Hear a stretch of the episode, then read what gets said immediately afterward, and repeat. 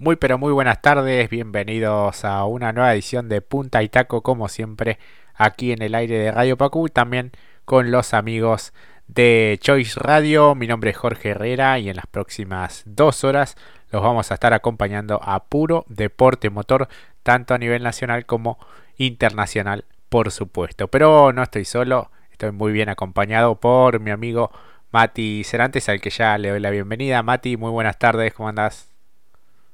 Muy buenas tardes, Jorge, y muy buenas tardes a la familia de Radio Pacú, que sean bienvenidos a la Kermés del Deporte Motor, Punto y Taco, a los amigos también de Choice Radio, por supuesto, también, súbanse a poner primera con nosotros, un muy lindo día, muy buena forma de cortar la semana, como siempre digo, mejor manera de cortar la semana, no lo hay.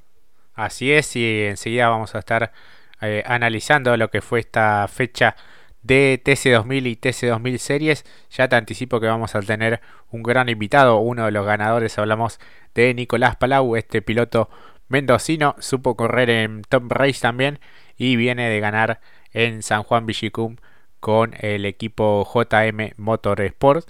Eh, una gran competencia del TC2000 series en la ciudad cuyana en este escenario muy, pero muy moderno. Eh, quizás a algunos no les termina de cerrar, pero este piloto en particular ejecutó muy buenas maniobras para llevarse un gran eh, triunfo. Así que Mati, si te parece ya comenzamos con lo que fue esta competencia del TC2000. Regresó al triunfo si hablamos del TC2000 Series Nicolás Palau, después de algunas fechas en las que tuvo varios inconvenientes, eh, varios encontronazos con, con rivales que lo tienen un tanto alquilado Mati, pero en definitiva fue un buen triunfo. Me parece que puede llegar a servir eh, en los puntos y también en lo anímico, por sobre todo. Claro que sí, Jorge, como lo venís diciendo justamente al respecto, y un poco también en las notificaciones allí, o mejor dicho, en las publicaciones de nuestro Instagram, respondía a que, como lo mencionamos como diferencial, porque como decimos, diferencial también es aquel que cambia el chip, qué cosa los pilotos, ¿no? Qué cosa los deportistas del ámbito motor que pueden estar en las malas y cómo cambian el chip y así eh, en un pestaneo, en una gran carrera realmente, como también estabas diciendo, Jorge, Palau se lleva una victoria que lo, lleva nuevamente al protagonismo. Sí, sí, sí. Eh, partió en el tercer lugar en esta competencia final y este pudo en las mitad de carrera te dirían adelante ir haciendo los sobrepasos, primero sobre Barres Bustos y después sobre el paraguayo Miguel García, que en definitiva en los primeros metros de competencia había logrado dominar las acciones, eh, después bueno, logró eh, una buena superación Palau al final de la recta opuesta, que también es una de las,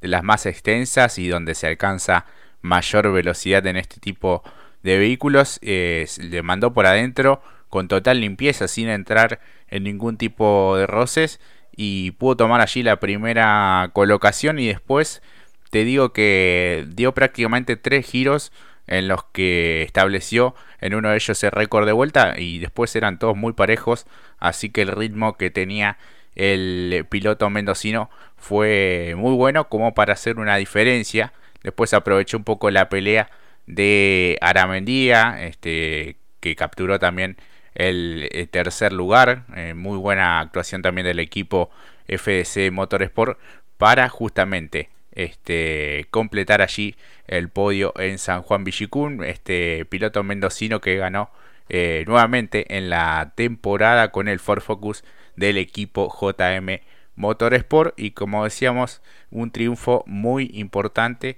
en función de, bueno, arrimarse un poquito a lo que es la lucha de campeonato, más allá que hay una diferencia justamente con Facundo Márquez, que es el líder del campeonato, que quizás en esta fecha le costó bastante con el tema de, los kilos, Mati.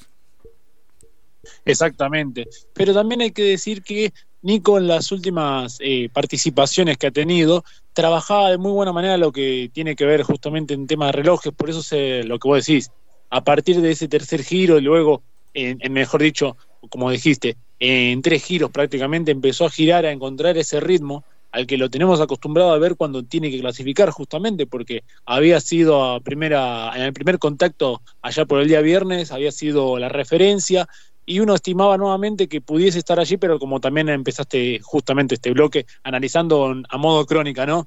Eh, lo tenían alquilado justamente a Nico, pero de todas maneras redondea y estaba esperanzado, un poco lo decía él a través de sus redes, porque tenía un buen andar. Y justamente, como bien dijiste, a partir de esa tercera ubicación, realizando maniobras concretas, después fue administrar la ventaja y aprovechando justamente las batallas que venían teniendo o realizando sus escoltas, eh, sudamericanos también, porque fue un podio eh, multinacional, ¿no? De distintas nacionalidades. Bueno, justamente prevaleció allí al frente Nicolás Palau de Mendocino.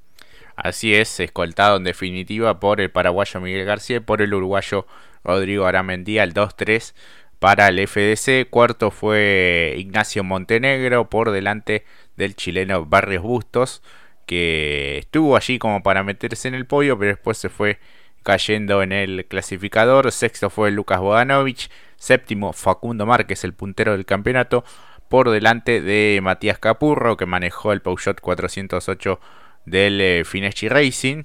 Por delante de Escuncio Moro y de Cristian Romero, que regresó a la categoría con un Renault Fluence. Eh, ya en puesto 11 quedó Ulises Campillay, el piloto local. Emiliano Stank también que hizo su estreno, el piloto entrerriano con un Peugeot 408 y eh, puesto 13 fue para Figo Besone con vueltas perdidas y lo mismo para Ciro Fontes que no tuvo la mejor de las fechas cuando lo hemos visto bueno ganar en los sprints ser competitivos también en la clasificación este fue un fin de semana un tanto más complicado para el piloto de Piriápolis. El récord de vuelta quedó en manos de Palau, 1.47.737 a 142, 146 eh, kilómetros por hora.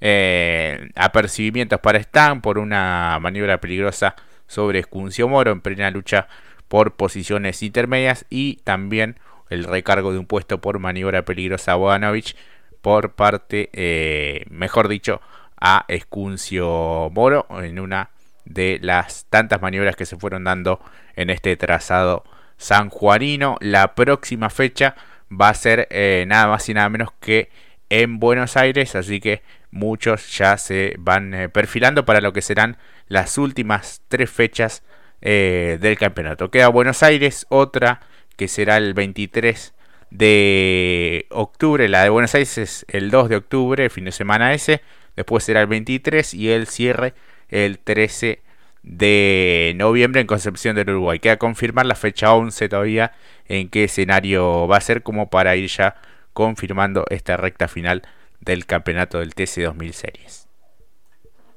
que por lo menos en función de lo que va a depender lo que suceda con Buenos Aires, allí para revertir un poco lo que fue este fin de semana y quien va a estar esperando muy activamente esta fecha 10, va a ser justamente Figo Besone, que va a tener la posibilidad de participar en lo que va a ser en la mayor, en el TC2000. En lo que tiene que ver con respecto a la fecha 11, estaría la posibilidad nuevamente de San Nicolás, eh, los rumores que menciona justamente la categoría, o por lo menos en la parte de boxes, lo que tanto se rumorea, o la posibilidad nuevamente de Buenos Aires siendo otro circuito en lugar de el, o el dibujo que puede variar entre el 8 o el 7. A partir de allí veremos, pero bueno, como dijiste, es un camino largo a desandar por parte de la categoría. Claro, por lo pronto se preparan para, eh, bueno, el TC2000 en el caso de la adicional mayor, los 200 kilómetros con pilotos invitados. Así que el campeonato repasamos, Facu Márquez es el líder, el hombre de Renault con 204 puntos, 183 tiene Ignacio Montenegro, el tercero es Rodrigo Aramendía que sumó fuerte en esta fecha con 156 puntos, por delante de Lucas Bodanovich que tiene 155, ya más atrás del quinto hacia atrás es 142 para Felipe Borres Busto, 139 Escuncio Moro, 138 Figo Besone, 130 Miguel García, 118 Nicolás Palau y 84 unidades para Ciro Fontes dentro de los 10 mejores de este campeonato. Así que la que viene será Buenos Aires, un lindo trazado como siempre con el condimento de ser eh, esa plaza mítica, nada más y nada menos que el Coliseo porteño. Ojalá que salga una buena competencia también allí. Pasamos a hablar del eh, TC2000 y este gran triunfo de Jorge Barrio. Parecía que iba a ser de Canapino, que era quizás en los papeles el gran candidato por eh, eh, impuesto en la competencia de el sprint, el sprint mejor dicho fue segundo, en clasificación había sido el Poleman y un problema allí con aceite que había justamente en uno de los sectores allí en la curva, este lo dejó no te digo con las manos vacías, pero sí con la espina de no haber tenido ese triunfo en definitiva para el hombre de Toyota, para Jorge Barrio, fue un buen triunfo. Mati el segundo en su historial dentro del TC2000. Exactamente, y cuarto podio, si, si, digo bien, por lo menos aquí en el machete que tengo anotado. Pero lo cierto es, curioso, ¿no? Lo sucedido por Canapino, porque parecía ya a principio de la semana, o por lo menos de lo que fue la semana anterior, antes de la, lo previo en los papeles nosotros lo poníamos como el gran candidato para ver qué papel iba a desenvolver, cómo se iba también a desenvolver justamente Agustín Canapino, si iba a darle alguna mano a Javer ahí eh, como papel de piloto ingeniero, no dándole buenas referencias, pero lo cierto es que Canapino nuevamente iba a ser Canapino para ser protagonista. También había aclarado que esta era la gran chance que él tenía para volverse a arrimar allí a los puestos de vanguardia. Ante ello, lo que vos bien decías, una situación extraña porque cuando vemos que Canapino y decide hacer una tomar un radio un poquito más abierto sobre el piano, ahí es como que pierde, no lo agarra bien y como bien dijiste, un poco puede ser el aceite que había dejado justamente en la rotura de Barrios Bustos, eh, no lo pueden prolijar lo suficiente para no ir por lo menos a la leca, hubiera sido mucho más complicado o le hubiera perjudicado aún más, pero lo cierto es que igual después de haber terminado la competencia, un poco Agustín decía, creo que era inevitable que nos superase eh, justamente Jorgito Barrio. Yo creo que no, yo creo que tenía algún plus más canapino, pero bueno, lo cierto es que termina siendo un segundo puesto que por lo menos lo vuelve a catapultar, si corregime si me equivoco, como nuevamente como escolta de justamente quien lo persiguió hasta los últimos instantes, que fue Leonel Pernilla, que completó el podio. Así es, sí, Leonel Pernilla es el líder con 228 puntos, 203 tiene Agustín Canapino, 199 tiene Bernie Javer, que le costó bastante en esta fecha en San Juan Villicum. Eh, creo que el mérito, también lo decían los colegas en la transmisión de Barrio, fue tratar de mantener el ritmo y tenerlo a distancia, eh, que no se escapara demasiado Canapino, eh, teniendo en cuenta lo que es la potencia extra que Canapino se había guardado varios de esos, esos push para la competencia final. Recordemos que son un total de 15 que se pueden utilizar a la hora de clasificar en el sprint y obviamente en la competencia final. Y Canapino tenía varios, tenía resto. Eh, no sé si va a ser tan fácil que lo superara en un mano a mano este barrio con Canapino. Y, esta situación cuando restaban 21 minutos para el final y la vuelta también eh, definitoria se termina eh, siendo un desencadenante este, fundamental en la competencia. No estuvo señalizada esa cuestión del aceite y, bueno, en definitiva lo termina perjudicando a Canapino. Esto obviamente no le quita mérito a Barrio que tuvo un auto sumamente competitivo porque es cierto que tomó la delantera y a partir de allí hizo una carrera muy inteligente. De hecho, cuenta algo que nadie notó que es que al momento de, tomar la primera posición, clava una frenada que desgasta totalmente el neumático y, tal es así que sentía una vibración este, desde ese momento hasta el final de la carrera. Claro, y además de ello supo también administrar la diferencia, a pesar de ello mismo. Pero creo que también no, al ver o tener de referencia a Canapino, que fue el que agarra el aceite, puede, eh, llega a corregir y por eso también no se va tan ancho como justamente Canapino. Luego también hay que reconocer el trabajo que ha hecho Pernía, cosa que en el día de ayer, eh, en el día, digo ayer, mira, lo que fue en el sprint, mejor dicho, eh, había sido también muy positivo porque él decía que no estaba en ritmo para pelear la Canapino y sin embargo, de todas maneras lo pudo perseguir en la final y quedó mucho más que claro en el día domingo porque supo incluso tenerlo muy corto, se intentó hacer maniobras al límite el propio Tanito, pero creo que le cerró de forma muy abrupta la puerta a Canapino, pero de todas maneras, creo que allí también, después que, como dijiste, cuando Jorgito administró la diferencia con estos dos escoltas, lo más entretenido que tenía la carrera era la pelea justamente de los dos líderes, o mejor dicho, el líder y escolta, nuevo escolta nuevamente Canapino, para lo que fue la final. Porque después, como también habías dicho Jorge, eh, el propio barrio administró la diferencia a pesar de esa pequeña vibración. La verdad que el joven eh, piloto y joya que tiene esta categoría supo hacer bien los trámites también para trabajar y llevarse su segunda victoria en su haber. Así es, eh, lo más interesante sobre el final, como decías, la lucha entre los dos últimos campeones que tuvo la categoría. Así que en definitiva, este volvió a sumar fuerte el campeón canapino. Segunda victoria para Barrio que está haciendo realmente las cosas muy bien. Eh, está quinto en el campeonato, cuarto está Santero con 198, 167 tiene Barrio, 164 Ignacio Montenegro, por delante de Arduzo que tiene 145, 144 para Milla, 94 para Vivian y 78 para Fabián Antoni que debió desertar en esta competencia. Así que bueno, ha pasado lo que es esta carrera en San Juan Vigicum, eh, un escenario muy moderno. Quizás no se pueden ver las, las mejores maniobras, pero creo que estuvo un tanto más, más entretenida esta competencia final en el marco de esta novena fecha. Como decíamos, la próxima será el 2 de octubre con los tradicionales 200 kilómetros de Buenos Aires. Quedan confirmar algunas de las duplas este, por parte de, del equipo Toyota, por parte de los hombres de Renault. Así que este, con el pasar de los, de los días, de las semanas, se van a ir confirmando cada uno de los binomios, Mati. Exactamente, exactamente. Por último, para cerrar ya este capítulo y este bloque, eh, no podemos pasar por alto lo que ha hecho Franco Vivian el día sábado. Otro nuevo canapino Vivian, muy lindo, muy entretenido también, del sprint.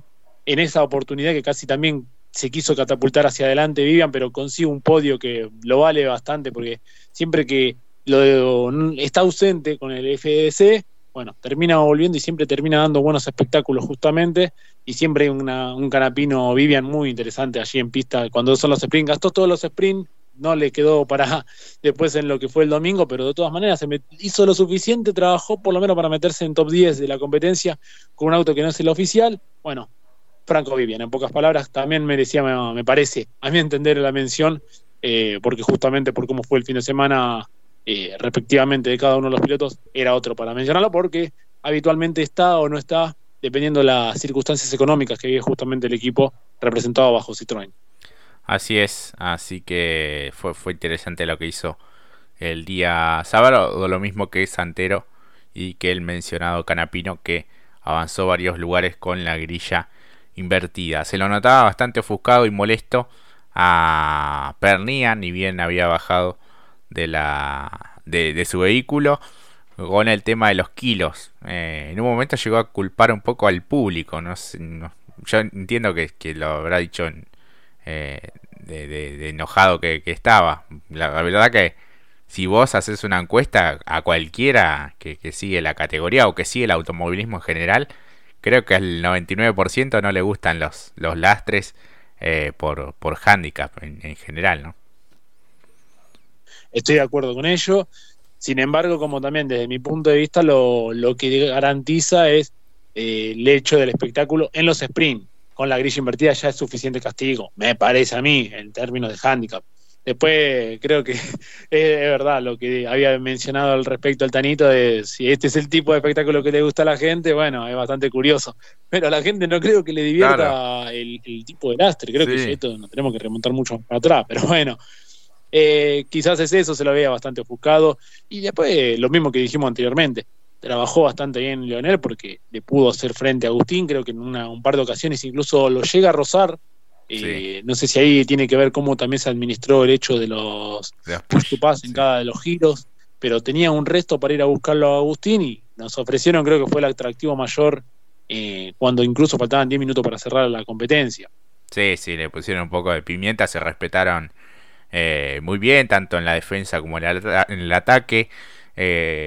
Por momentos pisó también abajo Pernía en su afán de, seguir este, la trayectoria y, y acortarle un poco a, Canapino. Así que bueno, ha pasado esta novena fecha. esperemos que lo hayan disfrutado. veremos si para 2023 cambia esta cuestión de los kilos. A lo mejor sí habría que, que ver lo de la grilla invertida. Eso me parece que está bueno. En, los sprints.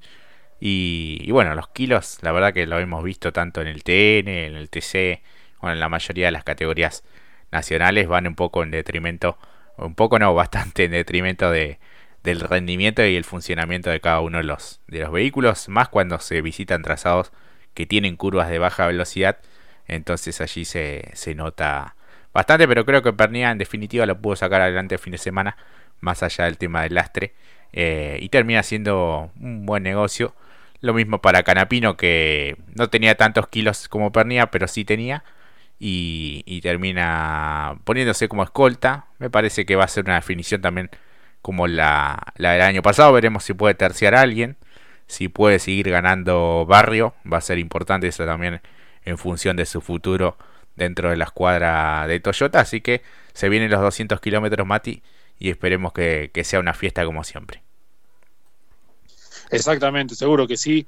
Eh, básicamente por cómo se llega después y cómo. Yo creo que la gran preocupación, vamos a hablar aquí, lo de Pernía es que sabe que el gran rival que va a tener de aquí hasta fin de año va a ser justamente Agustín Canapino.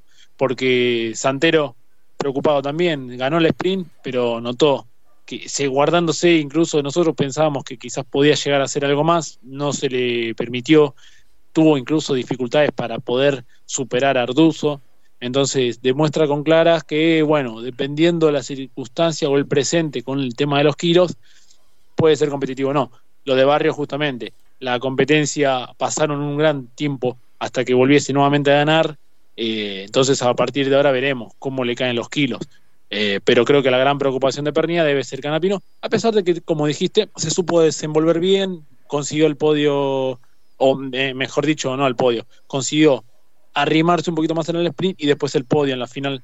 Así que me parece que sabe que el gran rival es Agustín y viendo que Javer también ha funcionado bien, creo que sabe que los Chevrolet son el gran, eh, el gran dueto o el binomio con el que va a tener que batallar bastante hasta fin de año. Así es, y va a tener que eh, precisar también ayuda de sus, de sus compañeros de escuadra, tanto Milla como Ignacio Montenegro, que de hecho, bueno, en la final también este, trabajó en función del equipo. Cerramos aquí el capítulo del TC2000. Vamos a una pausa y enseguida volvemos.